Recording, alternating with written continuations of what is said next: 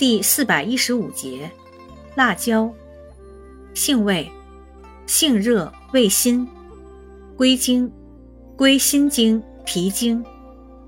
功效，温中散寒，下气消食，属温里药。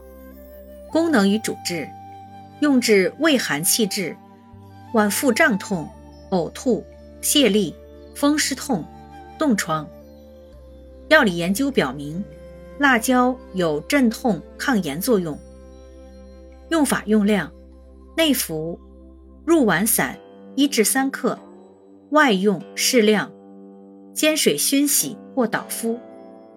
注意事项：阴虚火旺及诸出血者禁服，患咳嗽、目疾者忌服。